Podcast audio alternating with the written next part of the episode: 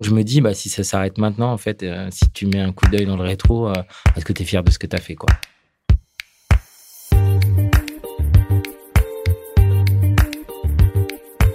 Aujourd'hui. Aujourd'hui. Aujourd'hui. Aujourd'hui. Aujourd'hui. Aujourd'hui. Bonjour à tous et bienvenue sur Aujourd'hui, le podcast qui donne la parole à ceux qui rendent le monde meilleur. Pour ceux qui écoutent pour la première fois, dans ce podcast, j'interviewe des femmes et des hommes engagés, quelle que soit leur cause et quel que soit leur métier. J'essaye de brasser un peu large car je crois vraiment qu'il y a de multiples manières de contribuer à rendre le monde meilleur. Donc dans les épisodes, vous pouvez retrouver des entrepreneurs sociaux, mais aussi des médecins, des journalistes, des avocats, des sportifs ou même des humoristes. J'essaye de comprendre d'où naît leur envie de s'engager et aussi de mettre en lumière la cause qu'ils se sont choisis. J'espère que leurs exemples vous inspireront et peut-être même vous inciteront à vous engager vous aussi pour un projet dans lequel vous trouvez du sens. Et si vous aimez le podcast, le meilleur moyen de le soutenir, c'est de vous abonner sur votre application de podcast, de laisser une note ou un commentaire et surtout d'en parler autour de vous. Ça m'aidera beaucoup et surtout ça aidera à diffuser au plus loin les combats et les messages de mes invités. Alors, pour ce nouvel épisode, je suis super heureuse d'avoir pu interviewer Frédéric Bardot. Frédéric est une personne qui m'inspire énormément. À un peu plus de 40 ans, il a déjà vécu de multiples vies. Il a commencé sa carrière en tant que militaire, il a d'ailleurs failli être espion, puis il a atterri un peu par hasard dans le milieu de la communication, où il a monté de nombreuses structures, des, agences, des, des boîtes, avant de créer en 2013 une des entreprises sociales les plus plébiscitées en France aujourd'hui, qui s'appelle Simplon. Donc ça vous donne déjà une petite idée du personnage. Simplon, c'est une école un peu particulière qui dispense des formations au code, donc au développement informatique, à des personnes défavorisées. Donc des jeunes qui sont sortis du système scolaire, des réfugiés, des femmes qui sont habituellement peu représentées dans le secteur du numérique, des chômeurs de longue durée, des ressortissants de prison, des personnes en situation de handicap, des seniors. Et je précise aussi que ces formations sont complètement gratuites. La vision de Frédéric, c'est d'utiliser le numérique comme un levier d'inclusion sociale. Et c'est un peu un coup de génie quand on sait que bientôt 9 emplois sur 10 nécessiteront d'avoir des compétences en numérique et qu'aujourd'hui il y a une réelle pénurie de développeurs informatiques sur le marché. Donc concrètement, c'est grâce à Simplon qu'aujourd'hui, il y a des réfugiés syriens qui se retrouvent à la direction informatique de la BNP Paribas. Pour Simplon, Frédéric a reçu de multiples prix et soutiens.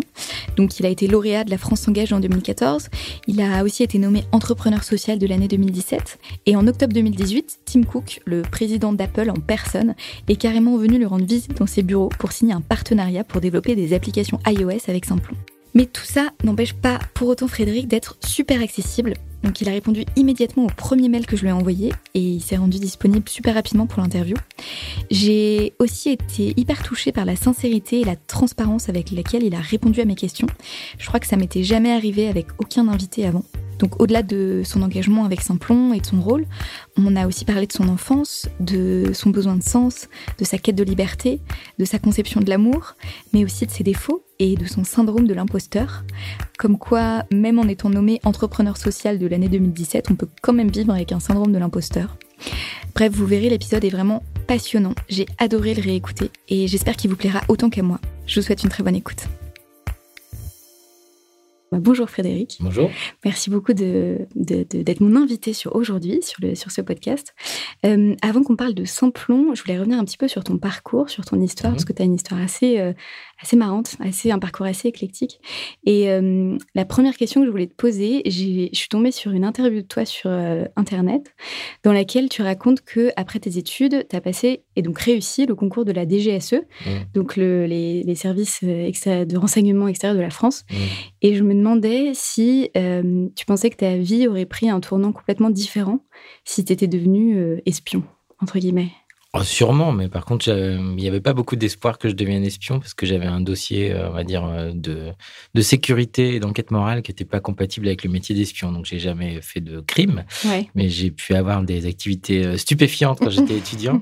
Et puis, j'ai eu des activités syndicales et politiques qui n'étaient pas forcément du côté très à donner confiance au service de renseignement. Hmm, ok. Mais c'est sûr que ça aurait été complètement différent parce que j'ai fait euh, mon dernier cycle, c'était sur des études de défense et Mhm. d'intelligence artificielle, d'intelligence économique. Ouais. Et en fait, la plupart des gens de ma promo sont, euh, sont espions. Ouais, Voilà. parce que tu as fait. C'est Saint-Cyr, c'est ça hein, dont, dont tu parles à Saint-Cyr, et en fait, après, comme j'ai quitté Saint-Cyr, euh, je suis rentré dans les paras, et après, j'ai quitté les paras, j'ai fait un troisième cycle de défense. Les, par- les paras, c'est quoi les parachutistes, D'accord. en fait, ouais, les troupes aéroportées. Ok, je savais pas que tu avais fait ça. Mais c'était parce qu'en fait, tu étais, militaire quoi, au début Bah, de je ta me suis carrière. engagé, et puis après, j'ai fini en mode service national, parce que Mhm. j'ai vu que ouais, l'armée, ce serait pas pour moi. Ouais. Mhm. Ok. Et euh, du coup, ce que. Donc, après, tu as atterri dans la pub, c'est ça? Oui. et, et ce que je trouve assez marrant, du coup, c'est que. euh, Enfin, tu, tu- dis- dis-moi si je me trompe, mais j'avais un peu l'impression que euh, tu t'es un peu cherché dans tout ton parcours professionnel. Euh, si je me trompe pas, il y a à peu près 15 ans entre tes, tes débuts dans la pub et le moment où tu fondes Simplon. Et euh, du coup, je, je me disais, voilà, je voulais te demander aussi si toi, tu avais eu cette sensation de te chercher pendant ces 15 ans. Euh, comment. Ah oui, oui, complètement. Moi, j'ai cherché à être utile à quelque chose. Donc, je sais que c'est le, le thème de, de ton émission et de ton podcast. Et c'est vrai que j'ai, euh, ça a pris des détours complètement différents. Quand j'étais petit, je voulais être journaliste de guerre. Ouais. Et euh, après, j'ai gardé que la guerre. Mais en fait, au début, je voulais être journaliste de guerre. C'est pour Mm. ça que quand je suis retourné à la com, je suis retourné à une forme de journalisme dégradé. hein. Et voilà, c'était le sentiment d'utilité. Donc, le journalisme, militaire, espion, euh, euh, voilà, c'est des choses qui sont très, euh, bah, comme on disait, médecin ou Mm. avocat. C'est des choses à vocation et qui sont quand même assez. c'est pas des métiers très neutres, on va Mm. dire. Donc voilà, ce sentiment d'utilité, j'en ai vraiment besoin. Et après, c'est vraiment par pérégrination que je suis tombé sur l'entrepreneuriat social, les ONG et Internet. C'est surtout le jour où je me suis connecté à Internet où là, j'ai eu un gros flash. Mais tu as eu un flash pas forcément lié à l'engagement tout de suite, juste, à, juste lié à Internet. J'ai eu un flash qui était lié, moi je me souviens très bien du jour où je me suis connecté à Internet, hein, c'est le 3 septembre 1997 à 8h Ouais. du mat. Oula, ouais, c'est précis. ouais, ouais, voilà. Et j'ai été foudroyé vraiment. Il y a eu un truc à la Star Wars et je me suis dit, ce truc est génial, il faut que je fasse quelque chose de bien avec ça parce que ça va encore servir à faire du business et des trucs comme ça. Donc euh, voilà, je... mais rétrospectivement, je me dis que je mets de l'engagement partout où je suis. Hmm. Donc voilà, là j'en ai mis dans l'Internet, mais ça se trouve, ça aurait peut-être été autre chose après. Et du coup, ce, ce besoin de te rendre utile, tu arriverais à savoir d'où il venait? Je pense qu'il y a un truc familial. C'est-à-dire Ouais. que moi, j'ai des parents qui ont toujours été très dévoués, mais sur un truc qui avait rien à voir parce qu'ils étaient commerçants. Ils étaient dévoués à leur, à leur boutique, à leurs clients, à leurs enfants, euh, à leur liberté de conscience et choses comme ça. Et j'ai une mère qui m'a élevé dans l'idée que, effectivement, il fallait euh, travailler et tout ça, machin, mais qu'il fallait euh, que j'étais certainement prédestiné à une, à une grande vie et que forcément, j'avais un, un potentiel tellement fort qu'il fallait que je le réalise dans quelque chose d'extraordinaire. Alors, Mhm. donc, c'était à la fois vachement stimulant. En même temps, ça mettait aussi vachement un peu la pression, on va dire. Un peu à la Romain Gary, non Ouais, c'est ça. Et d'ailleurs, je lui ai offert ce livre-là quand j'ai eu, je sais pas, 20, 25 ans. La, et en la elle- promesse de l'aube, tu Ouais. dirais, ouais. Hmm. Et, euh, et en fait, elle l'a lu et elle m'a dit, oh là là, mais c'est pas possible que j'ai été cette mère-là pour toi. Hmm. Donc, euh, c'était. euh, mais effectivement, ouais, Mais toi, tu l'as vécu comme ça, que, complètement. ouais, comme une injonction un peu de ta maman de, de, de, juste de réussir ou en gros de te mettre au service des autres? Les deux, c'est-à-dire de réussir et pas de réussir comme on réussirait quand on ferait une carrière avec de l'argent, ou Mm. quand euh, il y avait à la fois le côté service, le côté euh, engagement, et puis effectivement, elle ayant euh, interrompu ses études, mon père ayant pas fait d'études, il y avait l'idée qu'on était euh, la première génération à pouvoir faire quelque chose et qu'on avait intérêt à pas gâcher cette chance-là, quoi. Hmm. Mm. D'accord, ok. Donc il y a un côté familial. Et puis après, moi, je suis un idéaliste, hein, euh, indécrottable. hein, ça se voit même encore maintenant. euh, je pense que plus je vieillis, plus je suis idé- idéaliste. Je- moi, je suis naïf, mais plus je suis idéaliste. Et donc il y a quelque chose aussi euh, qui confine à. Voilà, moi, j'ai vraiment envie. je crois vraiment qu'on peut avoir une action sur le monde, quoi. Ouais, c'est Ce qui est parfois un peu désespérant en ce moment, parce qu'on se dit qu'on n'a pas beaucoup d'action. Mais mm. Mais toi, tu penses ça. Ouais. Et, et juste pour revenir sur un tout petit peu sur ce que tu disais avant, c'est vachement intéressant parce que une des questions que je me posais aussi quand j'ai lancé ce podcast, c'était, euh, ça tournait pas mal autour de la définition de la réussite. Et donc justement, toi, tu, viens de dire à l'instant euh, euh, une injonction de réussir, mais pas comme on pas, pas de, la, de la manière classique dont on entend la réussite. Ça veut dire que, ça- du coup, ça veut dire quoi réussir pour toi? Bah, moi, j'ai un rapport très malsain à l'argent. Mhm. Euh, C'est-à-dire que j'ai un mépris profond pour l'argent, alors que je suis entrepreneur et que je parle d'argent tous les jours. Mais il y a un truc, effectivement, euh, qui est euh, ouais, un mépris profond pour l'argent.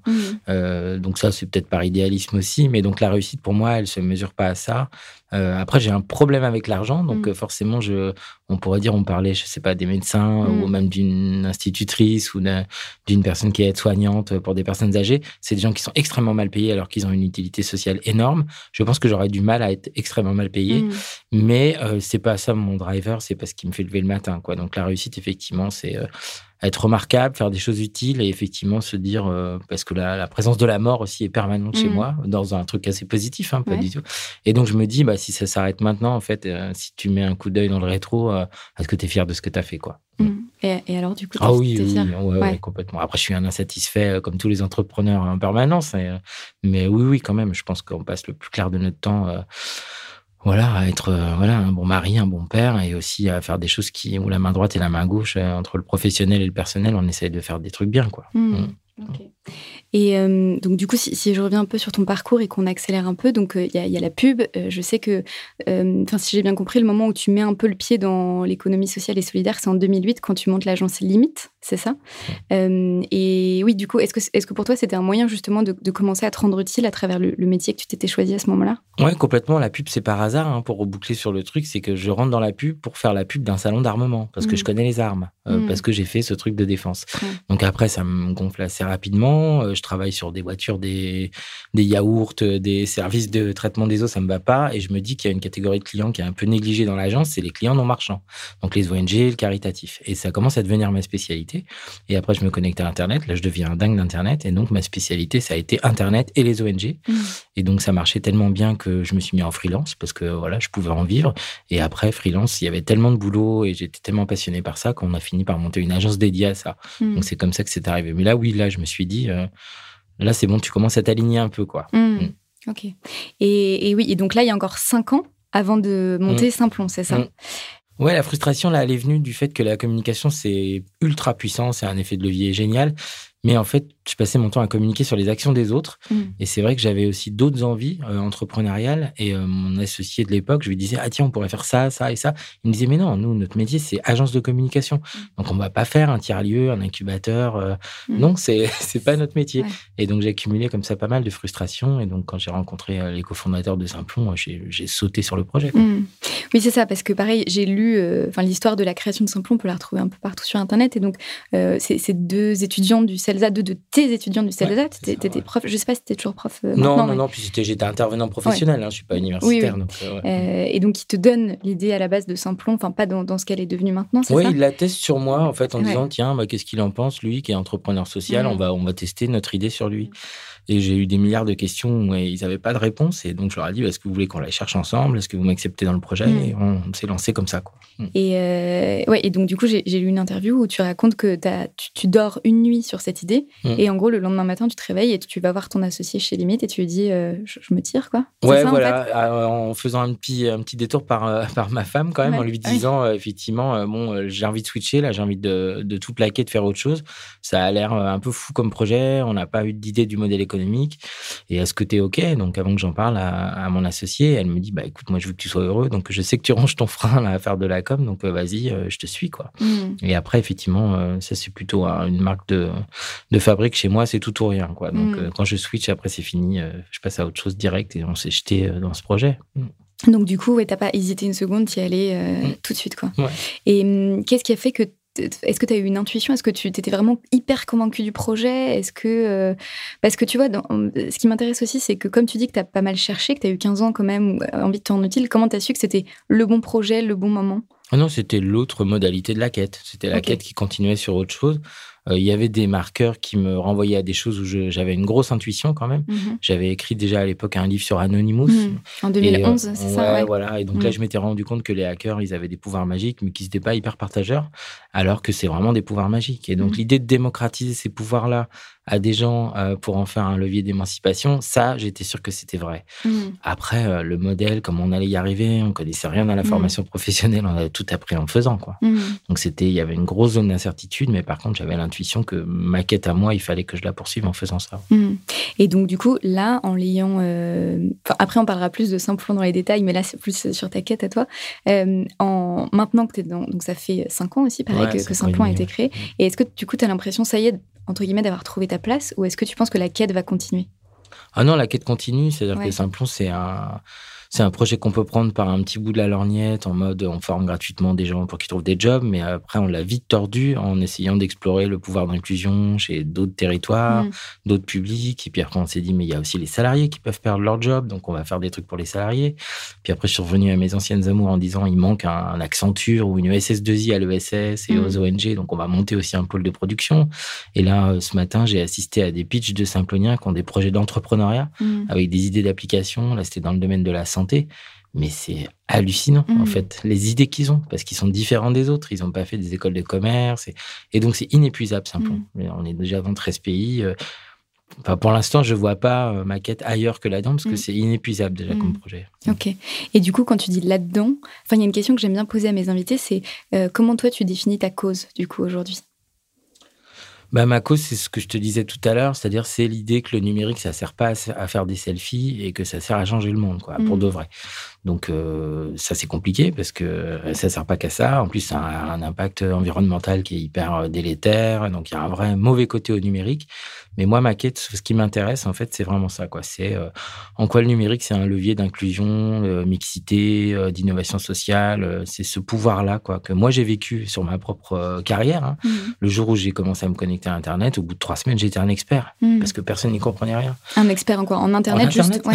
Ouais. J'étais- J'étais stagiaire et trois semaines après, on m'a fait une carte de visite où c'était marqué cyberconsultant.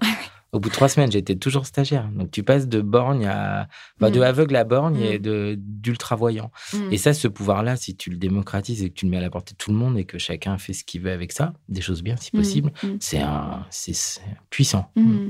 Oui, c'est un peu ce que tu dis, euh, c'est de la vision qu'on peut trouver sur votre site internet euh, quand vous dites que. Enfin, en, en gros, non, euh, je change, mais de. de, de- Je réoriente ma phrase. Euh, Est-ce qu'en gros, si on simplifie, on peut dire que en gros, le numérique, ça peut changer le monde?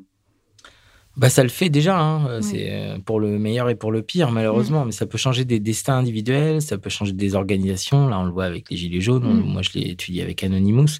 Le pouvoir de connexion que ça donne, effectivement, soit tu t'en sers pour te connecter à Netflix et regarder des séries pendant des heures, Mm. euh, soit tu t'en sers pour te connecter à des choses, au logiciel libre, à Wikipédia, à changer le monde. Donc ça change le monde, ça a transformé le monde. hein. C'est là un truc comme l'imprimerie, hein, Mm. tout le monde le dit, mais c'est vrai. Par contre, il faut que ça change le monde dans le bon sens. Mm. Et vu le mur qui est en face là en ce moment, et on y va à Mac 2, il faut que ça serve à ça et Mm. pas euh, à accélérer l'effondrement. Mm. Et ça, ça me soucie beaucoup, par exemple. Ouais, et, et du coup, tu, tu as des pistes pour savoir comment on fait pour justement pas aller dans le mur? Alors, pas plus que les autres, non, mais par contre, je sais que déjà, le numérique, ça peut servir à, aller un peu moins dans le mur, Mm. et qu'en même temps, plus il y a de numérique, plus on va dans le mur, parce que c'est euh, vraiment le euh, secteur le plus polluant, même avant le transport aérien. Ah ouais? Ah oui, oui, donc euh, c'est pour ça tout le monde se dit c'est virtuel, etc. Mais c'est extrêmement polluant. Mm. C'est déjà 14% de, de la consommation mondiale d'énergie. Et d'émissions de CO2 aussi, ça doit être Aussi, ouais, pareil, la blockchain, c'est le- l'équivalent d'un Mm. pays comme le Chili en termes d'émissions de CO2. Ouais. Donc, c'est. Ouais, parce que Mm. pour, pour euh, enfin arrête-moi si je me trompe, mais je crois que c'est les serveurs informatiques qui, qui produisent énormément de chaleur et donc de, enfin d'externalités négatives, c'est ça hein? Ouais, puis après, tout ce qui est matériel, en fait, est euh, fait avec des métaux, des métaux rares, et en fait, ça demande beaucoup d'eau. Il y a de Mm. l'or, c'est rien n'est recyclé, il y a des décharges de déchets électroniques dans les pays du tiers-monde. Enfin, c'est vraiment. Et puis, l'obsolescence programmée, le fait qu'on change d'iPhone tous les six mois, enfin, tout ça, ça va pas du tout, quoi. Donc, ça, c'est vrai que c'est le mauvais côté du numérique.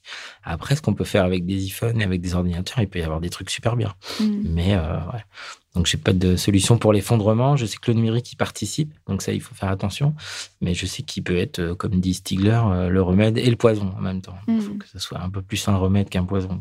Ok. Et donc toi, ton rôle, c'est de faire en sorte que ça soit un peu plus un remède. voilà, c'est ça. Ouais. Mm. Ok. C'est modeste, hein, mais Ouais. euh, Et donc, euh, ok. Et donc concrètement, du coup, euh, avec Simplon, comment comment tu participes? Bah, là où nous, on y participe, la première zone, c'est sur les compétences. Donc, Mhm. effectivement, euh, d'abord, euh, donner des compétences à des gens euh, qui cherchent du boulot et qui n'en ont pas, qui sont sur des territoires fragilisés ou qui appartiennent à des catégories de la population qui sont plus, plus touchées par le, par le chômage. hein. Donc, Mhm. ça, c'est clair, c'est les décrocheurs, euh, euh, les seniors, euh, enfin, les gens qui viennent des quartiers prioritaires, de la ruralité, enfin, c'est les réfugiés aussi, beaucoup, personnes en situation de handicap. Donc, c'est donner des compétences.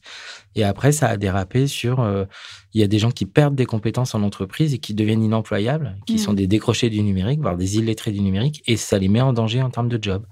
Donc, n'attendons pas qu'ils soient chômeurs, essayons de les maintenir dans leurs compétences. Donc on fait aussi ça. C'est un peu moins connu ça euh, que la partie chômeur, Mm. mais c'est euh, la même méthode, les mêmes référentiels, la même euh, bienveillance, et ça participe au même résultat. Donc Mm. effectivement, c'est sur le champ de la compétence. Mhm. Donc le le- le- l'action directe de Simplon, c'est surtout en gros de, de fournir de l'emploi en fait à des gens qui sont plutôt mis au banc de la société. C'est ça, ouais. Ouais. Si, on, si on rentre un peu plus dans le détail, on a trois métiers. Le premier métier, c'est sourcer les gens. Donc, ça veut dire détecter des gens qui ont du talent, qui ont de la motivation, mais qui sont sur le carreau, qui sont euh, en mission locale à Pôle emploi, au RSA, ou, ou même complètement en dehors des radars, hein, parce qu'on en a de plus en plus, en fait. hein. Il y a des millions de personnes qui sont inscrites nulle part, Mhm. alors qu'ils font rien. Euh, donc, ça, c'est fou. Donc on les source. Euh, après, on combat leur syndrome de l'imposteur en disant mais si t'es capable, le numérique c'est pas qu'un truc d'ingénieur, euh, ou c'est pas qu'un truc de mec, ou c'est pas qu'un truc de jeune, Mm. ou euh, c'est pas qu'un truc de bon en maths. Ça c'est le deuxième métier. Troisième métier c'est former gratuitement, et c'est Mm. là où c'est dur. Pas former, mais gratuitement. Mm. Que les gens payent rien, c'est là où c'est compliqué. Et puis après c'est trouver des entreprises euh, qui ont besoin de compétences, mais ça il y en a plein. Donc Mm. c'est vraiment pas le plus dur. Nous Mm. on les convainc juste que oui une femme ça code aussi bien qu'un homme. Et qu'on n'est pas obligé euh, voilà, d'être ingénieur pour faire euh, du Python. Mhm. Du Python, c'est quoi C'est un langage de programmation. D'accord. ok. Et, euh, et comment vous faites pour les sourcer du coup, pour les dénicher ces, ces talents? Au début, on passait par les canaux traditionnels, donc Pôle emploi, les missions locales, mais on s'est rendu compte que hum, quantitativement, c'était pas euh, l'endroit où on pouvait trouver le plus de personnes, parce qu'il y a des gens qui y sont pas, Mm. et aussi qu'il fallait qu'on travaille avec eux, parce que sinon, ils nous envoyaient toujours les mêmes personnes. Donc des hommes blancs euh, qui aiment bien les jeux vidéo. Et donc euh, nous, c'est pas ça qu'on veut, c'est le contraire. Donc on continue à passer par eux en leur disant euh, ne filtrez pas, envoyez-nous tout le monde, nous on fera le filtrage. Et après, on passe en direct, donc on va tracter dans les quartiers, on passe par les associations culturelles, sportives. Et la médiatisation, hein, c'est euh, les gens disent ouais Simplon, on entend parler que de Simplon, ils sont tout le temps dans les médias, mais c'est aussi parce que c'est un moyen de cascader, de toucher les gens directement. Euh, Je me souviens d'un documentaire qui a eu lieu sur nous, euh, sur Public Sénat, il y a quelques années, 30 minutes sur nous, mais euh, il est passé 27 fois, je crois, en boucle. Et ça nous a amené 50% des gens qui ont candidaté en. Ile-de-France de Simplon. C'est dingue. Alors que les gens, ils avaient jamais entendu parler du codage, de l'informatique et tout ça. Donc ça, c'est super. Mhm. Et euh, vous, vous faites une sélection, du coup, ça veut dire que vous prenez pas tout le monde? Non, on, on prend entre 10 et 30% des gens. Euh, un, parce que euh, y a des gens qui sont pas faits pour ça. Mhm. Donc là, c'est pas la peine de créer de la, de la frustration. Deux, parce qu'il y a des gens qui pourraient s'offrir des formations et qui sont un peu moins dans le besoin que d'autres. Mhm. Donc ça, c'est ils sont écartés pour des raisons de critères sociaux. Et après, il y a des gens qui sont pas motivés ou euh, dont on sait qu'ils peuvent pas rester 6 ou 7 mois à faire à manger du code matin, Mhm. midi et soir. Parce qu'il faut être fait pour ça. hein. Ouais. Il y a une tournure d'esprit, il y a une logique, une rigueur. Et puis honnêtement, moi par exemple, je pourrais jamais être développeur. Je Mm. j'ai pas la logique, j'ai pas la rigueur, j'ai pas la patience. euh, et puis je veux pas rester devant un ordinateur toute la journée. Mhm. donc euh, voilà. Et une fois qu'on a éliminé tout ça, donc là, à aucun moment j'ai dit euh, niveau, Mm. euh, Ouais, examen, études, études ouais, et tout. Ben, ça, alors là, on ni âge, ni genre, ni. Et après voilà. Mais, mais par contre, il y a effectivement une sélection, mais qui est plus. Plus rationnelle, plus inclusive, plus bienveillante. quoi. Mm. C'est juste, soit t'es pas fait pour ça, soit t'es pas dans les bonnes dispositions pour le faire, euh, soit euh, pour le coup, euh, tu pourrais faire une école non gratuite, quoi. Et donc vas-y, fais-la, quoi. Si Mm. tu peux payer, vas-y. Ok, d'accord. Et donc, en tout, je crois que euh, vous, film- vous formez 1000 personnes par an maintenant, c'est ça hein? Ouais, presque 1500 maintenant. Ouais, maintenant, euh, au dernier comptage de la semaine dernière, on a 53 écoles. Et, Ah oui, 53, parce que là, ce que j'ai vu, ce que j'ai lu Mhm. récemment, c'est 35. Donc là, ou alors euh, mes, les- mes chiffres sont pas les bons, mais. Non, c'est juste le trimestre dernier, donc c'est Ah la ouais. dynamique. Et il y en a 40 qui sont en cours de montage. Donc ça veut dire que dans six mois, on en aura presque une centaine. Et comment vous faites pour les développer aussi vite, ces écoles?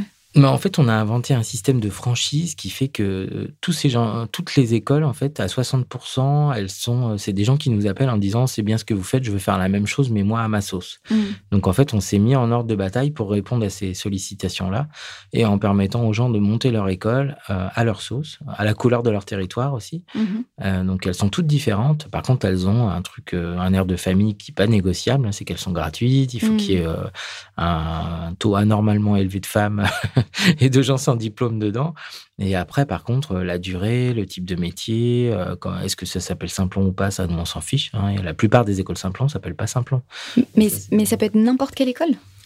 Enfin, je me, sur, je me sur les métiers pas. techniques Ouais. du numérique. D'accord, nous, on reste sur le numérique, c'est ça Mm. qu'on connaît bien. Mais après, oui, ça peut être sur l'administration réseau, la blockchain, l'IA, euh, le e-commerce, euh, Mm. Java, Python. Enfin, ça peut être. euh, Et en gros, vous avez une, une méthode spécifique aussi pour les former au code? Parce que je crois que c'est des formations hyper euh, con- condensées, c'est ça non? Ouais, C'est très rapide. intensif. Ouais, Enfin, Ouais. C'est 6-7 mois. Mhm. Mais par contre, effectivement, c'est une pédagogie un peu particulière qu'on n'a pas inventée. Mhm. On a fait un mix un petit peu spécial. Et puis, ce que je disais tout à l'heure, c'est-à-dire, c'est euh, ce qu'on transmet, c'est pas seulement la méthode de formation, c'est la méthode de sourcing Mhm. et de sélection. Mhm. Parce que c'est ça qui est le plus compliqué. Si tu as les bonnes personnes et que tu arrives à avoir une promo de, de grande diversité d'âge, de genre, de niveau de diplôme, d'origine, en fait, il y a une dynamique pédagogique après qui peut s'exprimer et qui fait que en fait, tout le monde réussit. Mhm. Donc, en fait, on recrute pas des gens, on recrute une promo. Donc, un groupe Mhm. qui va passer sept mois ensemble à apprendre les mêmes trucs en s'aidant. Et c'est ça un peu la, la clé du truc. Après, ce qu'on transmet aussi, parce que c'est hyper difficile et qu'on est assez fort pour ça, Ouais. c'est comment on fait ça euh, gratuitement. Ouais. Et c'est là où on est effectivement euh, pas trop manchot, c'est qu'on on sait naviguer dans tous les types de financement possibles et imaginables pour que ça reste gratuit pour les gens. Mhm. Parce que concrètement, du coup, qui finance en fait? Bah, ça dépend, il y a plein de modèles différents. Déjà, il y a un gros paquet de modèles qui est que français. Mhm. Donc euh, en France, on a une chance inouïe, c'est qu'on a Pôle emploi, on a les OPCA, donc les organismes qui collectent la formation professionnelle, les régions aussi, Mhm. et puis des fondations, l'État, Grande École du Numérique, donc ça c'est génial. Donc ça, on y va à fond, hein. la majorité de l'impact de Simplon, il est français. Et dès qu'on passe la frontière, bah, il n'y a plus le Pôle emploi, il n'y a plus Grande École du Numérique, il n'y a plus ça. Donc là, c'est le mécénat et la subvention qui prennent le relais. Et euh, beaucoup de gens nous disent, bah, faites payer un petit peu, euh, même si c'est pas la totalité, ou faites euh, rembourser sur les premiers salaires.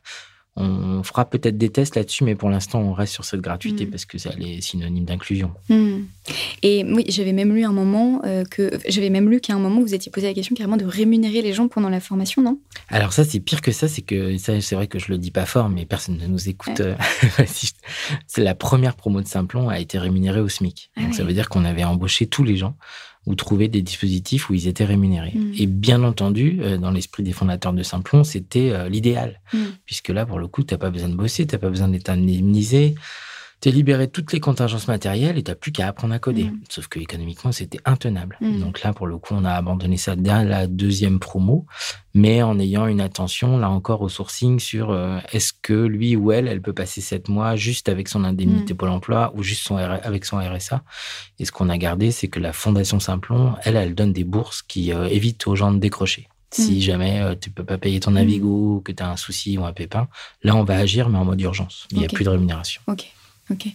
Et euh, alors j'ai vu aussi que, enfin, euh, pas j'ai vu, mais tout, tout le monde le sait, euh, que Simplon a énormément de, de soutien, a reçu plein de prix. Vous avez été lauréat de la première promotion de La France s'engage, je crois. Mm.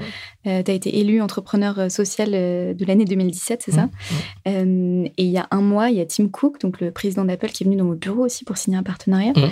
Et euh, est-ce que c'est important pour toi d'avoir tous ces soutiens Et, et qu'est-ce que ça dit de, de ce que vous avez réussi à faire avec Simplon Bah, c'est un peu comme les médias, ça. C'est-à-dire que euh, ça, ça donne, euh, ça attire l'attention sur nous. Et donc, c'est pas, ça attire l'attention sur moi hein, Mm. ou sur Simplon. C'est que ça dit à des gens, quand Tim Cook est arrivé à Simplon, j'ai reçu des messages de gens qui m'envoient jamais de messages Mm.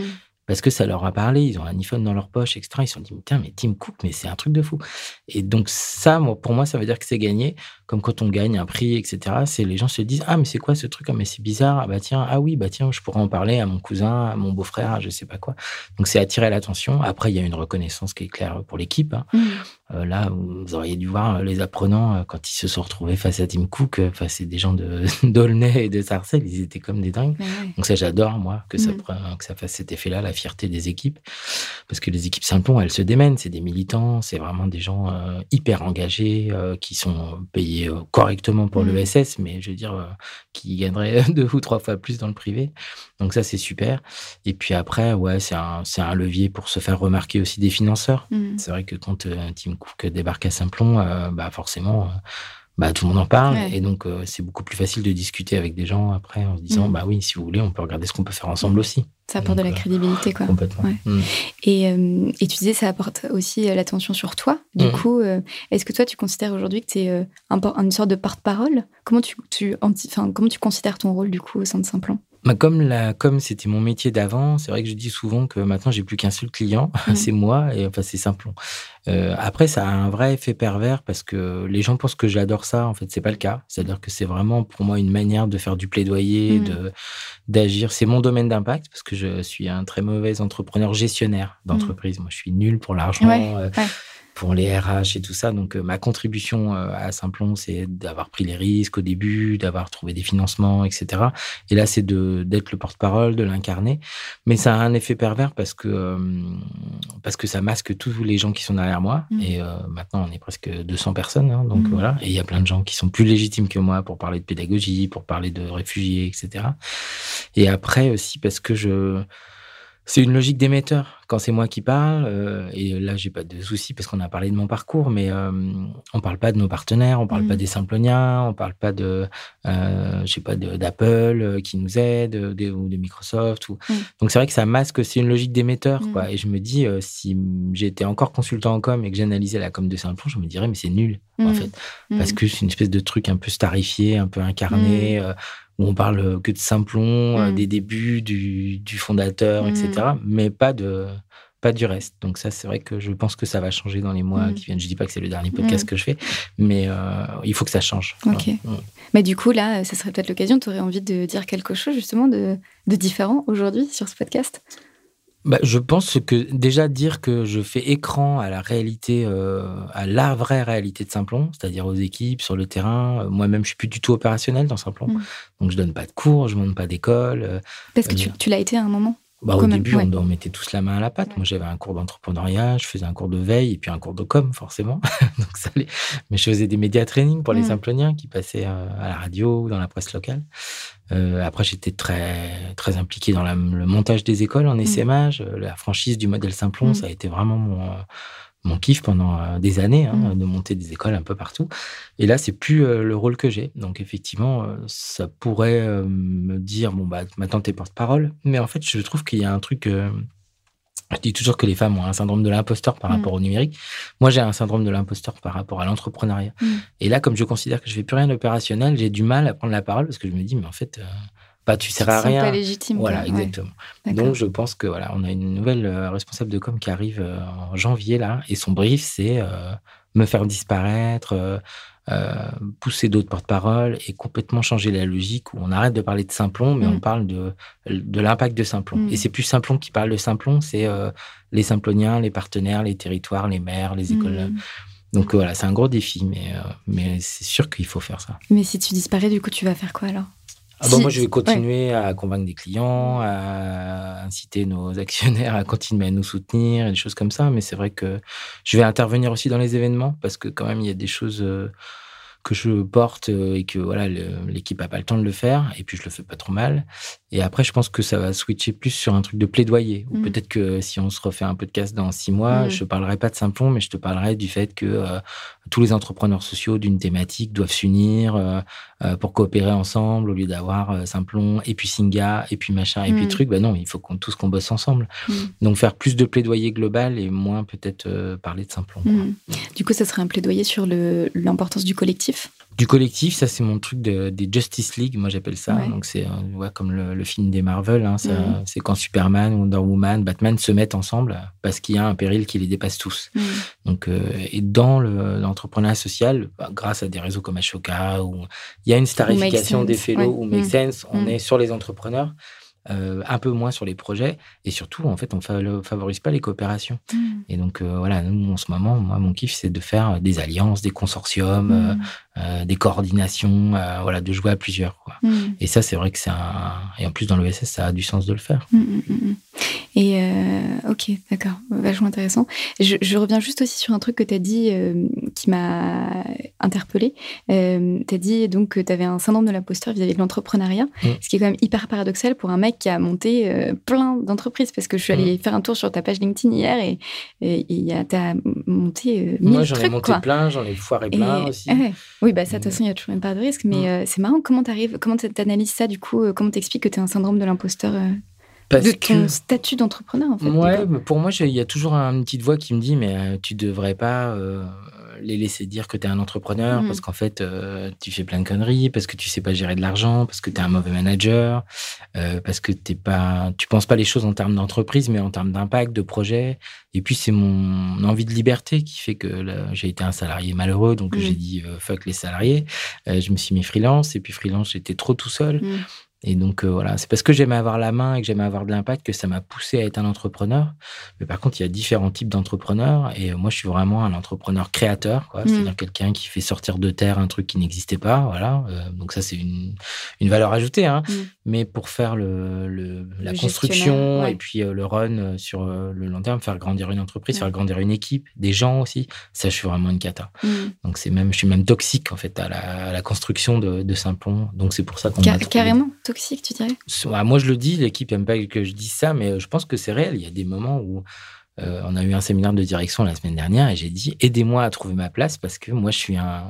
enfin, c'est marrant, je vais le dire comme ça, mais euh, je suis un, un entrepreneur de temps de guerre. Mm. Tu vois, quand c'est la paix, je sais pas. Toujours la guerre qui revient, Voilà, c'est ça qui est bizarre. Ouais. Mais c'est vrai que quand c'est la paix, j'ai envie d'allumer un feu, envie Ouais. de dire ah, mais tiens, si on attaquait là-bas, ou je sais pas quoi, ça peut pas. J'arrive pas à me satisfaire d'un truc euh, où, euh, où pas tout va bien, mais où c'est normal, euh, euh, pas paisible, mais juste euh, voilà, ça suit son cours, on déroule un truc. Bah non, il faut qu'il y ait je sais pas quoi, un truc Un inopiné. challenge. un- ouais. ouais. C'est bizarre, donc c'est un peu. Faut aller au combat. T'es un général, en fait. Ouais, mais encore en général, ça aime ses. euh, Enfin, moi, Ouais. j'aime mes hommes aussi et mes femmes, mais euh, je sais pas les commander. Donc, Mm. ce sera un général euh, mercenaire, euh, tu vois, qui n'aurait pas d'armée. Mais est-ce que tout ça, enfin, désolé, du coup, ça part un peu en psycho, mais est-ce que tout ça, c'est des, tu t'es pas créé des croyances limitantes? Forcément. Ou est-ce que, euh, ou parce que, est-ce que c'est quelque chose que tu as éprouvé? Enfin, est-ce qu'on te l'a dit? Ou est-ce que euh, non, non, il paraît que non, mais après, je me rends compte aussi, je suis pas. t'es pas à l'aise en fait C'est- C'est pas ce que t'aimes faire. Ouais, et puis il y a des choses où moi je pousse dans un sens et je vois bien que par exemple je vais pousser à aller à des trucs qui sont euh, à la rupture un peu tout le temps, un peu extrême, euh, alors qu'il y a plein d'autres choses où par exemple, euh, je disais ça aussi la semaine dernière, sur 90% des choses qui vont bien, je vais bloquer sur les 10% des trucs qu'on fait pas bien du tout. Mm, Et moi ça va m'obséder et je vais me dire mais putain, mais tant qu'on n'a pas réglé ces 10% là, on est vraiment nul. mm, Mais c'est pas bien de dire ça. mm. Si on fait 90% de trucs bien et qu'il y a 10% de trucs euh, pas bien, et donc c'est vrai que je suis pas euh, en soutien des équipes, tu vois, j'arrive pas à reconnaître le travail fait. Donc ça, c'est une vraie, euh, un vrai mauvais côté, quoi, qui fait que tu peux être toxique à ta propre organisation Mhm. alors que tu adores tout ce qu'on fait, quoi. Mm. Donc voilà, j'essaye de, de trouver la bonne place, la bonne distance aussi. Euh, mais c'est vrai que euh, quand on a monté cette boîte, on est parti de rien. euh, on a été aussi beaucoup attaqué. On est là encore euh, beaucoup sous le feu des projecteurs, donc aussi beaucoup critiqué et beaucoup jalousé. Et c'est vrai que moi, ça m'atteint. J'ai pas la bonne distance. Je suis dans l'émotion par rapport à ça, ce qu'il faut pas faire. Mm. Donc voilà. Mais ça, me parle vachement parce que ce qui revient là, c'est que tu dis en gros de trouver la bonne place. Et je trouve que c'est aussi un questionnement que veut, enfin moi par exemple que j'ai aussi, et je pense y a- que beaucoup de gens de, ma génération ont aussi de se dire euh, quelle est ma place, euh, où est-ce que je vais. Et du coup, est-ce que ça veut dire, euh, toi qui as un tout petit peu plus de bouteilles que, nous, que c'est une quête perpétuelle en fait pour chercher sa place? Est-ce que tu penses qu'un jour on trouve sa place? Je pense qu'on peut faire la paix avec la place qu'on a et avec qui on est. Et ça, c'est vrai que moi, je suis, ben, je suis encore un peu adolescent pour ça. C'est-à-dire que j'ai encore des réactions. Là, j'ai peut-être plus de bouteilles, mais je crois pas que je sois plus avancé euh, Mm. que toi ou que des gens, je vois, euh, je sais pas, mes enfants, euh, parfois ils ont des trucs hyper matures que je me serais jamais imaginé euh, dire à leur âge et même pas à mon âge. Mm. Mais non, c'est différent parce qu'il y a les circonstances historiques aussi. C'est vrai que moi, je viens d'une génération où euh, on est arrivé euh, sur euh, dans la vie avec des, une crise pétrolière. Mm. euh, on est arrivé sur le marché du travail avec la crise. on a eu nos premiers émois sexuels avec le SIDA. Mm. Euh, c'est une autre génération, vous. C'est-à-dire Mm. que je vois ma fille, elle est euh, végane. euh, Enfin, je veux dire, elle est euh, beaucoup plus euh, engagée et impliquée. Moi, à son âge, je pensais qu'à faire n'importe quoi. Mm. J'étais vraiment un mec Mm. euh, Ouais, débile, euh, comme tous les mecs de ma génération. Mm. Et c'est vrai que quand je vois qu'il y a 35 000 étudiants des grandes écoles qui ont signé une pétition en disant qu'ils bosseraient jamais dans une entreprise polluante, putain, bah, je me dis, elle est géniale cette génération. Mm. Je me dis pas, alors là, c'est quoi ces guignols Ouais. Et en même temps, on a plus de poids sur les épaules, je trouve. Aussi. En fait. Ouais, mais de Mais- toute façon, on vit des temps un peu compliqués. On Ouais. parlait d'effondrement. euh, voilà, si euh, l'affaire allait plier entre 2030 et 2040, euh, moi, je pense à mes enfants, je pense à des gens Mm. comme toi. Je me dis, waouh, ça va être chaud. Mm, mm. Ouais. Et euh, donc, tu dis, la, la réponse à ma question initiale, c'était de se dire, tu- on peut se réconcilier avec, avec, avec soi-même, avec la place qu'on. Ouais, qu'on a. c'est ça. Ok. Ouais, puis voir le, le verre à, à moitié plein, et Mm. puis euh, voir plutôt le chemin parcouru. euh, après, la frustration, l'insatisfaction, même l'anxiété, elle est hyper moteur. hein, Mhm. On dit souvent que les perfectionnistes sont des gens qui sont plutôt Mm. anxieux et Mm. que les gens hyper pépères et tout ça, bon, en fait, bon, pas qu'ils s'en fichent, mais donc c'est bien, mais par contre, il faut pas, voilà, que ça altère le jugement au point de dire, bah non, je sers à rien, simplement Mm. c'est nul, euh, moi je suis un chef d'entreprise pourri, euh, Mhm. mais euh, ouais, il y a aussi la l'angoisse de de ce qui arrive aussi. Mhm. Donc tu te dis, euh, De, de ce qui arrive, comment ça? bah, euh, le- ouais, cette histoire d'effondrement, Ouais. cette histoire de, de, de chaos, cette histoire de fin de cycle un Mm. peu euh, civilisationnel. Ouais, c'est sûr qu'on est. Ou, ou au contraire, c'est le début d'un nouveau monde. C'est ce qu'on dit souvent, sauf que là, il y a le mur écologique, Mm. où là, pour le coup, tu te dis que la théorie des cycles, en fait, elle peut aussi s'arrêter, parce qu'en fait, s'il n'y a plus de planète, il n'y a plus de cycle, quoi. Mhm. Donc, le côté cyclique, moi, je, voilà, il a fait toute l'histoire du monde, hein, il y a Mm. des théories là-dessus. Sauf que là, voilà, s'il n'y a plus d'eau douce, euh, s'il y a euh, des euh, réfugiés climatiques, euh, qui, ça va être compliqué quand même de se dire, ouais, mais on a toujours rebondi dans l'histoire de l'humanité. Euh, on peut être les dinosaures, hein, et on Mm. peut aussi juste disparaître, quoi. Mhm. C'est vrai. Ouais, ouais, c'est vrai. Je, Moi, je suis d'accord. ça en ce Je suis moment. d'accord. Ouais, mais c'est. Mm. Je suis d'accord. C'est hyper pesant. Ouais, comme beaucoup de gens. Mm. Et en même temps, s'il n'est pas trop tard, euh, il y a quand même tout un mouvement justement de euh, hyper optimiste. Enfin, moi, ça me donne envie quand même. Ça me redonne foi en l'humain parce qu'il y a tellement Mm, de gens là qui euh, se réveillent, qui ont envie d'agir, qui changent leurs habitudes que on se dit. Ah oui, euh, moi aussi, je fais pas le pessimiste, ouais. mais c'est vrai qu'il y a une question de vitesse et de masse critique. Mm. Et ça, c'est vrai que c'est inquiétant de se dire, voilà, qu'on va pas tous se lever d'un seul coup en disant euh, stop, quoi, Mm. parce que c'est mal barré, quoi. Mm. Et en plus, nos gouvernements euh, nous aident pas à faire ça. Au contraire, ils nous divisent les uns les autres. Mm. euh, Donc ça, ça va être chaud. Mais par contre, il y a, je vois des milliers de signes comme toi euh, devant ton micro ou devant ton ordi. euh, Tu vois des milliards de choses positives. hein. Et euh, du coup, il y a une question que j'aime bien poser aussi à mes invités, c'est est-ce que tu penses que tout le monde devrait avoir une cause? C'est une bonne question. Moi, je pense qu'on est animé par ça. Je pense que si euh, c'est comme euh, perdre sa vie à la gagner, quoi. Je veux Mm. dire, euh, voilà, non, on, on travaille pas pour vivre, en fait. On vit pas pour travailler, Mm. je veux dire. Donc, je pense que, ouais, mais par contre, les causes, elles peuvent être très différentes. Mm. Et, euh, et c'est marrant parce que moi, je connais, c'est pas ton positionnement, mais l'idée de dire une institutrice, un médecin, un humoriste, un entrepreneur social, c'est pour moi pareil. Mais ça, j'adore cette idée-là. Par exemple, ma femme, elle est médecin. Et quand je rentre d'un truc à Choca, où j'ai parlé devant des milliers de personnes, etc., souvent, en dehors de mon syndrome de l'imposteur, je me dis, mais c'est toi qui devrais être sur scène. Et en Mm. fait, les gens comme toi, c'est pas des félos, mais c'est Mm. des félos de tous les jours, quoi. Ou les instits de mes enfants et tout ça. Donc, ouais, je pense qu'on a besoin d'un truc qui nous dépasse et qui nous Mm. fait dire qu'on sert à quelque chose, ça c'est sûr. Ouais. Mais ça peut être euh, être une, une mère super pour tes enfants, euh, ou un père, pour Mm. pas prendre un truc genré. Ça peut être, euh, voilà, être un- Mm. avoir une belle histoire d'amour, euh, une vraie, tu Mm. vois. Ouais, en fait, ça me fait penser aussi à un truc que je commence, une théorie que je commence à élaborer euh, aussi. Enfin, ça paraît, ça paraît hyper logique, mais euh, c'est qu'en fait, chacun aussi, euh, a, chacun a une définition, a sa propre définition du sens et de la manière de se rendre utile. Et du coup, si, si je, je vais un peu plus loin, toi, du coup, c'est quoi ta définition du sens, de donner du sens à ta vie? Moi, c'est une, une tension entre avoir du sens dans ma vie à moi, c'est-à-dire Mhm. dans ma zone un peu euh, personnelle. Mhm. Donc ça, par exemple, je pourrais pas euh, être malheureux en amour Mhm. ou pas avoir une, une vraie histoire d'amour euh, Mhm. complètement folle, ce, qui est le, ce qui est mon cas. Et j'ai toujours cherché des histoires d'amour comme ça. Euh, les enfants aussi, ça c'est un truc qui est vraiment... Donc je suis déchiré entre ça. T'as euh, t'as cinq enfants, je crois, Ouais, c'est ça? voilà, ouais. c'est ça. Donc, je suis déchiré entre euh, la passion que j'ai pour ma femme et pour mes enfants et, euh, et le fait que j'ai eu aussi une autre passion dévorante et qu'elles se mangent l'une l'autre. C'est quoi ton autre passion de bah, voir c'est simplon. c'est changer le monde par l'entrepreneuriat, c'est avoir une action sur le monde, Mm. c'est euh, c'est se dire qu'on n'est pas juste spectateur euh, et qu'on fait pas juste de la méditation euh, tu vois, en attendant la, la révélation ou l'effondrement. C'est Mm. qu'on essaye d'agir sur le monde. quoi. Mm. Donc, euh, mais forcément, comme il n'y a que 24 heures dans une journée, qu'il faut dormir un petit peu, euh, bah, pour le coup, ça se mange un peu les uns les autres. Mhm. Donc, euh, Donc, ton sens, c'est réussir à trouver un équilibre, une forme Ouais, d'équilibre entre ces deux c'est passions. ça, exactement. Et j'ai perdu la question que je voulais te poser. C'est pas grave. Non, si. une autre question aussi que j'ai du coup, parce que ce podcast il s'appelle Aujourd'hui. Mhm. Toi, ça t'évoque quoi aujourd'hui du coup?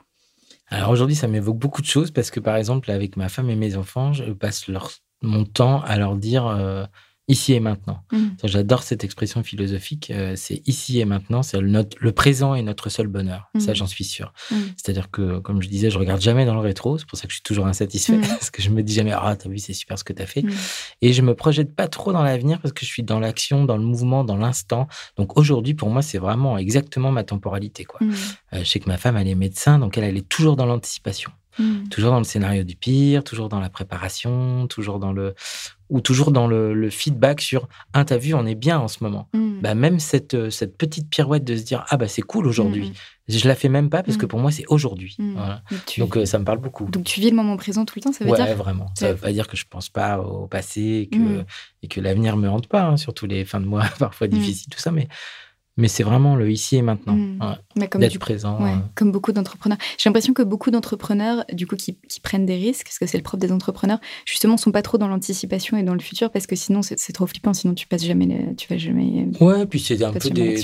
enfin, il y avait quelqu'un qui avait dit que la- l'attitude de l'entrepreneur, c'est un peu celle du délinquant juvénile, c'est-à-dire qu'il y a un côté un peu intolérant à la frustration. euh, Mm. Je veux tout tout de suite, euh, maintenant. euh, et puis effectivement, je jette les dés et puis on verra bien. Et effectivement, ça c'est un truc très euh, présentéiste, quoi. Ouais, Mm. C'est sûr que. Mais après, il y a d'autres entrepreneurs euh, qui sont en mode business plan euh, Mm. dans un an, dans deux ans. Ça, c'est sûr que c'est pas, euh, c'est pas mon style, ça. Mm, ok. Et euh, du coup, si on, on reparle aussi un petit peu de ta quête de sens, est-ce que, euh, tu, tu m'as déjà un peu répondu, mais je voudrais pousser un peu plus loin. Est-ce que ça veut dire, tu me dis en gros que Simplon c'est c'est un puits sans fond, quoi, que tu peux toujours en tirer des nouvelles idées et tout. Est-ce que du coup, euh, tu, tu sens des choses, tu te sens que tu es appelé vers autre chose, parce que là, si on est plus en période de paix, comme tu disais, Mhm. est-ce que tu as un nouveau combat qui émerge en toi? Oui. T'as peut-être Et pas envie d'en parler? Non, non, Ah. au contraire. C'est juste quand je, c'est difficile d'en parler avec euh, nos investisseurs, avec euh, les équipes euh, et même avec le marché, Mm. parce que les gens se disent, mais déjà, ils se disent, mais t'es jamais content ou pourquoi tu vas ouvrir ce nouveau front et tout ça? Mais c'est très simple, hein, ça paraît débile, mais ce qu'on fait avec le numérique, on pourrait le faire avec d'autres métiers. C'est aussi simple que ça. C'est-à-dire du coup? Bah, C'est-à-dire qu'en fait, nous, on agit sur la transformation numérique pour qu'elle soit inclusive, Mhm. voilà, pour la, en faire un effet de levier pour créer des emplois. On pourrait faire la même chose, par exemple, avec la transition écologique. Mm. On pourrait se dire que Simplon, en fait, ça forme pas que des développeurs, ça forme aussi euh, des gens qui montent des éoliennes, des gens qui font euh, de la méthanisation, de l'économie circulaire. Mhm. T'imagines le gisement d'emploi et le fait que c'est des jobs qui ont du sens, ça? Il faut un Simplon pour ça. Dire, si c'est pas nous Ouais. qui le faisons, va falloir le faire. Il faut que quelqu'un le fasse. Et, et, Et pourquoi euh, pas nous Ouais, bah, j'allais dire, Ouais. et pourquoi pas toi du coup? Enfin, pourquoi pas vous? Bah, parce que tout le monde me dit toujours, mais attends, on a déjà tellement à faire avec le numérique, c'est une dispersion, c'est encore un autre truc où tu vas ouvrir un autre feu. Mm. Pour moi, c'est exactement la même chose. D'accord. au lieu d'avoir un driver qui est le numérique, tu pourrais avoir en disant les deux grandes transitions de l'humanité, c'est la transformation numérique, la transition écologique. Donc, bah, vas-y, on fait juste que transposer la méthode Simplon euh, à la transition énergétique et écologique. Et qu'est-ce qui, te manque du coup pour y aller? Bah, franchement, je pense que c'est l'adhésion de la plupart des parties prenantes de Simplon. Il faudrait que je j'aille contre euh, la plupart euh, des gens qui nous soutiennent en ce moment et ils le vivraient, je pense, assez mal. Pourquoi c'est pourquoi contre Pourquoi c'est antithétique? Bah, parce que pour eux, on peut pas faire les deux en même temps, pour le coup. Ah, mais peut-être pas au sein de Simplon, mais du coup ça peut être quelque chose à côté, non? Mais qui serait, qui s'en occuperait? Moi? Ouais, c'est la question. C'est ton nouveau combat. euh, ouais. Ah bah, si c'est mon nouveau combat, ça pose le problème de euh, qui continue à l'idée Simplon. Donc, euh, ce serait un Mm. appauvrissement pour eux, une dispersion. Parce Moi, je pense qu'on qu'aujourd'hui, peut faire les deux. tu considères que tu es indispensable euh, au sein de Simplon du coup? Opérationnellement, non. Pour les investisseurs, oui, je pense, parce Mm. que c'est quand même. je représente la vision, l'histoire et tout ça. Mais moi, je pense que mon prochain combat, ça pourrait être ça, par exemple. Mm. En tout cas, c'est un, un fil rouge. Ça, ça revient beaucoup euh, depuis qu'on parle. Tu parles beaucoup d'écologie, justement, de, euh, Ouais. euh, de transition écologique et tout. Donc, euh, Et puis, le numérique a un impact écologique. Donc, euh, Mm. même si c'est pas, je sais pas, faire des éoliennes, en tout cas, faire du numérique moins impactant, faire des blockchains moins polluantes, recycler le matériel ou faire du Faire green des- IT ou des choses comme ça, ça, vraiment, ça aurait du sens, je trouve, en plus.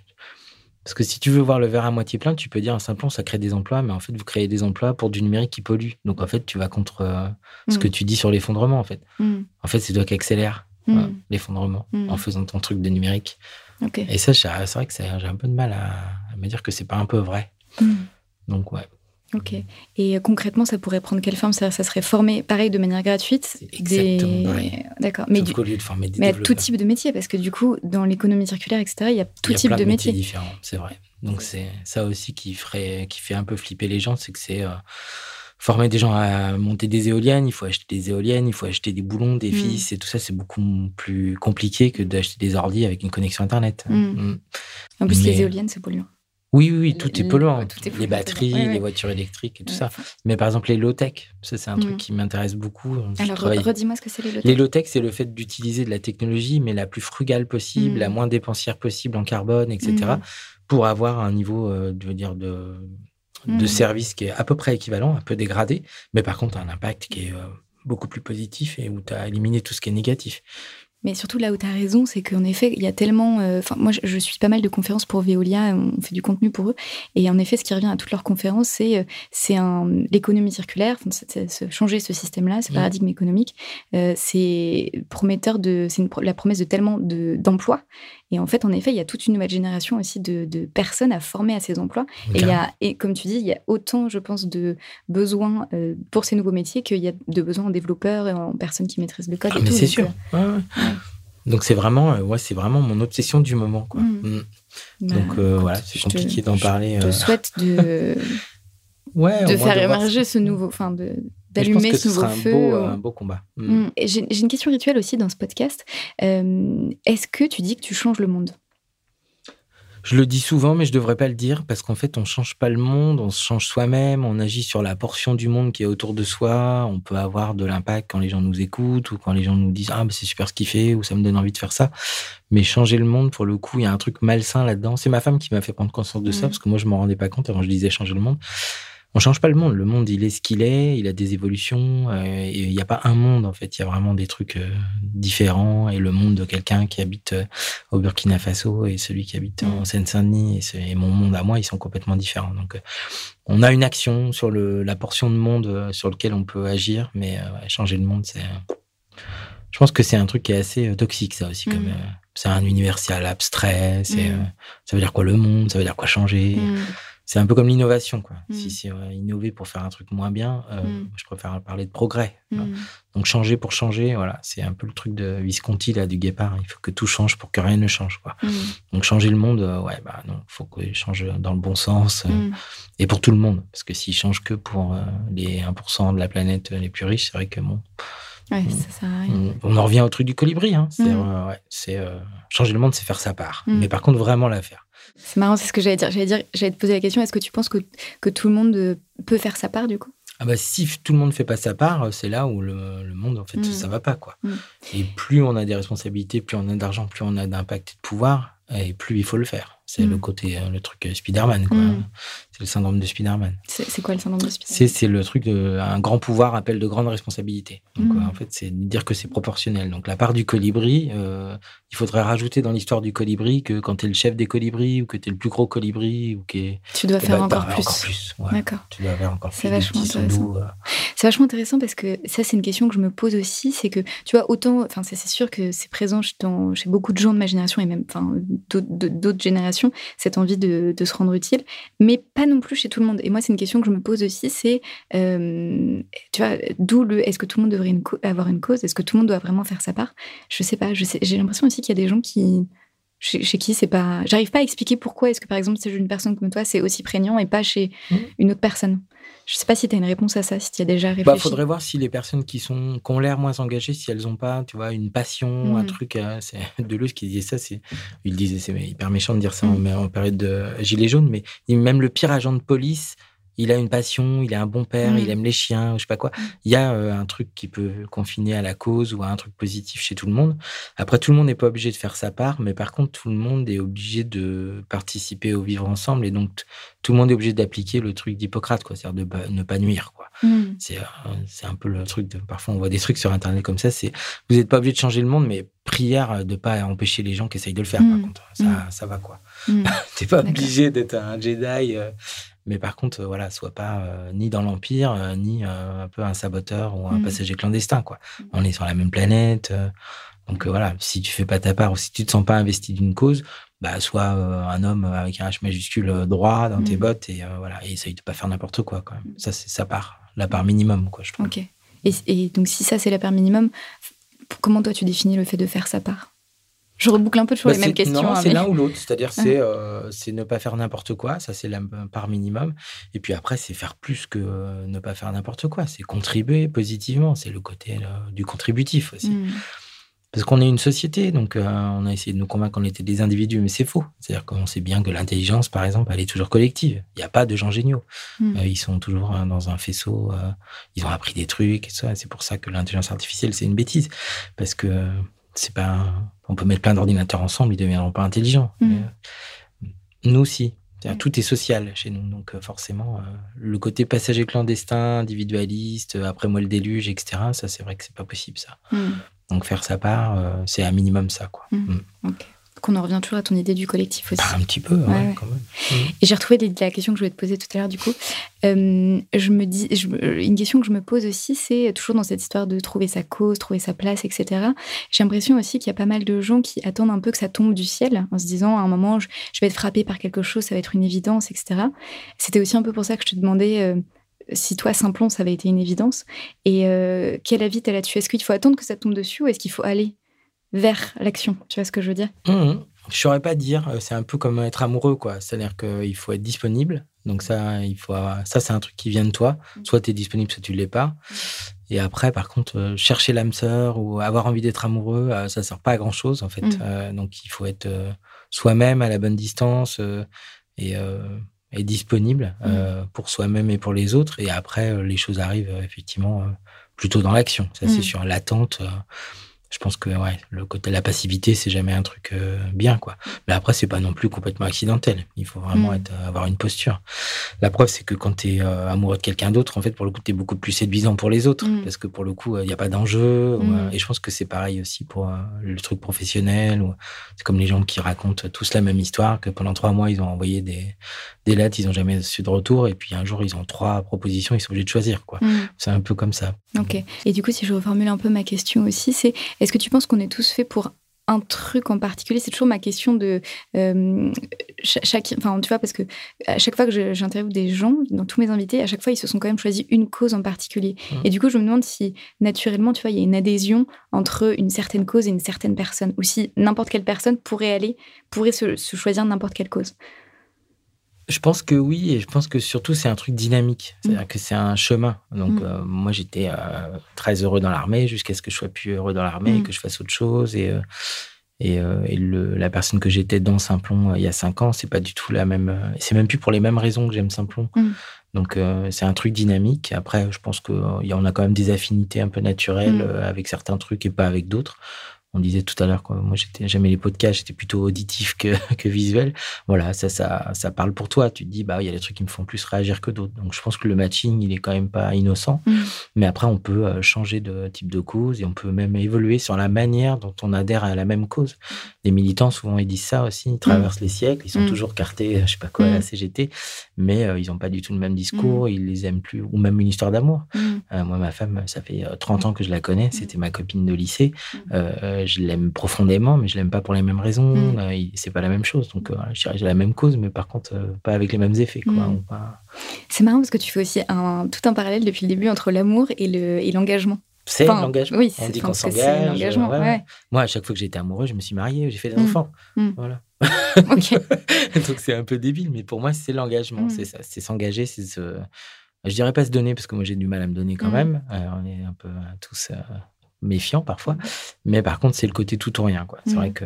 Et euh, du coup, j'arrive sur les, les questions de la fin. Mmh. Euh, on a déjà un peu quand même évoqué tout ça, mais qu'est-ce que tu pourrais dire à des gens qui pourraient nous écouter, qui auraient envie de se lancer dans un projet, que ce soit un projet d'entrepreneuriat social ou pas, euh, et qui hésiteraient? Qu'est-ce que tu leur dirais? C'est compliqué comme question parce que souvent j'ai envie de dire ce que je pense profondément, c'est-à-dire il faut jamais hésiter. Mm. Et ça, je le pense profondément. Donc j'ai plein de, de références. euh, Donc il y a euh, le truc de Yoda dans Star Wars, c'est un fait ou ne fais pas, mais n'essaye pas. Mhm. Ça, j'adore cette citation parce que Mhm. pour moi, ça résume plein de choses. T'es pas obligé de le faire. Euh, ne regrette pas si tu, le, si tu le fais pas. Voilà. Donc c'est là, c'est pareil. C'est il vaut mieux demander pardon que la permission. Mhm. Ça, alors là, c'est ma, Mhm. ça pourrait être au fronton euh, de, mon, de ma- mon existence. C'est-à-dire Mhm. qu'il faut pas avoir de. Il vaut mieux avoir des regrets que des remords, quoi. Ça, c'est vraiment. euh, il faut le faire. Je veux dire, il y a que dans l'action qu'on se réalise. hein. C'est vraiment. Et puis euh, se tourner, virer la, des choses dans la tête en se disant mais si je fais ça, peut-être qu'il va se passer ça. C'est tellement, on est à côté de la plaque parce que quand on est dans l'action, en fait, le feedback est immédiat. Mm. Et donc euh, pour le coup, euh, voilà, il faut. C'est pas qu'il faut pas hésiter, c'est qu'il faut être en paix avec le fait de le faire ou être en paix avec le fait de pas le faire. Mm. Mais par contre, il faut pas rester dans ce truc de ah je devrais, mais en fait j'ai Mm. pas envie ou alors Mm. j'ai peur, je sais pas quoi. Ça c'est un truc qui t'abîme toi en tant que personne, quoi, je pense. Mm. Parce que tu te dévalorises, parce que tu doutes de toi, parce qu'en Mm. plus tu as des remords ou de pas le faire et en même temps. euh, Donc, tu as commencé en disant euh, j'ai envie de répondre euh, ce qui arrive au fond. Donc là, c'est ce que tu as dit. mm. Mais. Bah, mais euh, je pense que tout le monde ne pense pas ça et je pense que c'est un truc de privilégié de penser la vie comme ça. Euh, les gens qui euh, sont nés dans une famille où les gens euh, les ont élevés en disant qu'ils étaient trop cons et que en fait en leur tapant dessus ou je sais pas quoi, je pense que ça produit des gens qui hésitent Mm. et que moi j'ai été élevé dans un truc où j'ai eu une enfance incroyablement géniale où on m'a toujours poussé Mais t'as donné je- confiance en toi. Voilà. Ouais. Et c'est vrai, par exemple, pour les femmes, on leur dit toujours attention à, fais Mhm, attention mhm. à, machin. Et les hommes, on leur dit vas-y, fonce, mec, vas-y, prends des risques et tout. Donc, on le voit bien que c'est culturel. Donc, Mhm. c'est pour ça que mon- premier réflexe, c'est de réagir en tant que ce que je suis. Mais si je me dis, mais attends, tout le monde n'est pas comme toi, Mm. bon, ouais, j'aurais quand même tendance à dire euh, qu'il vaut mieux tenter sa chance, quoi. Genre, sur un malentendu, Mm. ou je sais pas quoi. Mais euh, ouais, la primauté de l'action, quoi. C'est-à-dire Mhm. qu'au moins, ça, c'est un juge de paix. euh, si tu fais le truc, au moins. et après, l'échec, c'est génial. Moi, je peux raconter exactement les cinq ans et demi de Simplon, pas en mode storytelling euh, super euh, success story, mais en mode fail. Ah ouais. Et je le fais souvent. Mm. Je raconte tous les fails qu'on a eu. Et on en a eu des centaines. Mm. Et c'est vachement plus intéressant, d'ailleurs. Mm. Souvent parce pour les gens qui veulent entreprendre. Voilà. sûr. ouais. Et puis, on n'a pas de culture de l'échec en France. donc, Ouais. euh, Et, euh, et du coup, dernière question, euh, qu'est-ce qu'on peut dire aux gens qui euh, nous écoutent et qui voudraient soit aider Simplon, soit peut-être rejoindre Simplon? Qu'est-ce qu'on peut leur dire? Rejoindre Simplon, c'est le bon moment parce qu'on recrute de folie. euh, voilà. Euh, euh, parler de Simplon autour d'eux, parce que Mm. c'est vrai qu'on se rend compte que les gens qu'on veut toucher, on n'est pas dans leur radar. Mm. Euh, les gens de l'ESS, tout le monde nous connaît, tout le monde en a marre d'entendre parler de nous. Mais par contre, les jeunes qui sont pas en mission locale, les jeunes qui sont en échec scolaire, les seniors qui pensent que le numérique c'est pas fait pour eux, tout ça, ouais. Et juste là, une idée qui me vient en tête, un- est-ce que, je sais pas, tu as un mot de la fin, un truc sur lequel tu as envie de. Un truc que tu as envie de rajouter, qu'on n'aurait pas abordé J'aime profondément les livres et euh, j'empêche euh, mes enfants de se connecter trop euh, aux écrans. D'accord. Voilà. Pour les euh, forcer à lire Ouais. Ok. Donc que personne ne croit qu'on peut être euh, geek et euh, enfin voilà, je pense que c'est intimement lié que Mm. les meilleurs geeks du monde sont des gens qui euh, combattent leur euh, leur addiction aux écrans et qui sont euh, toujours dans des bouquins Mm. quoi. Donc euh, vive les livres et les podcasts. Merci Frédéric. Merci à toi. Encore quelques petites secondes ensemble, déjà pour vous remercier d'avoir écouté jusqu'ici. Euh, si vous cherchez une info évoquée par Frédéric, j'ai mis tout dans la description de l'épisode. Et enfin, vous connaissez la chanson, si l'épisode vous a plu, n'hésitez pas à laisser une note ou un commentaire sur iTunes ou sur SoundCloud. C'est vraiment le meilleur moyen d'aider ce podcast. Et puis aussi, n'oubliez pas ce qu'a dit Frédéric. Parlez de Simplon autour de vous pour casser les stéréotypes sur les personnes qui peuvent travailler dans le numérique. Parce que qui sait, peut-être que par effet domino, ça pourra revenir aux oreilles de quelqu'un dans votre entourage qui en aurait bien besoin. En attendant, je vous dis merci encore pour votre écoute et à très bientôt.